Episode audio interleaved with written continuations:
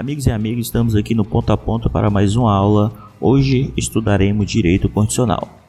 Mas antes de estudarmos a Constituição propriamente dito, veremos alguns aspectos relativos à teoria geral do Estado.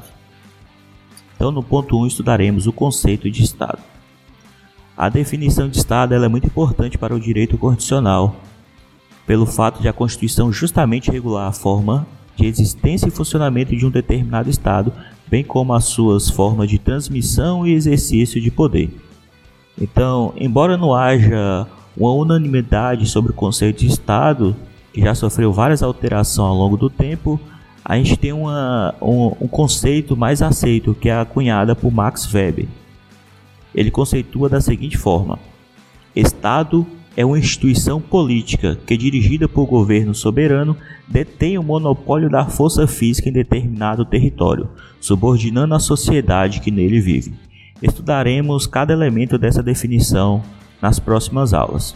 Então, temos que ter em mente que o Estado se refere a país. O Estado no singular se refere a país, o Estado brasileiro, o Estado alemão, por exemplo.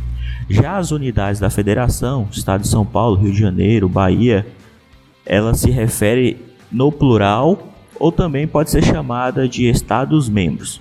Então, nesse primeiro sentido, a Constituição usa o termo Estado quando diz, por exemplo, o Brasil constitui um Estado democrático de direito.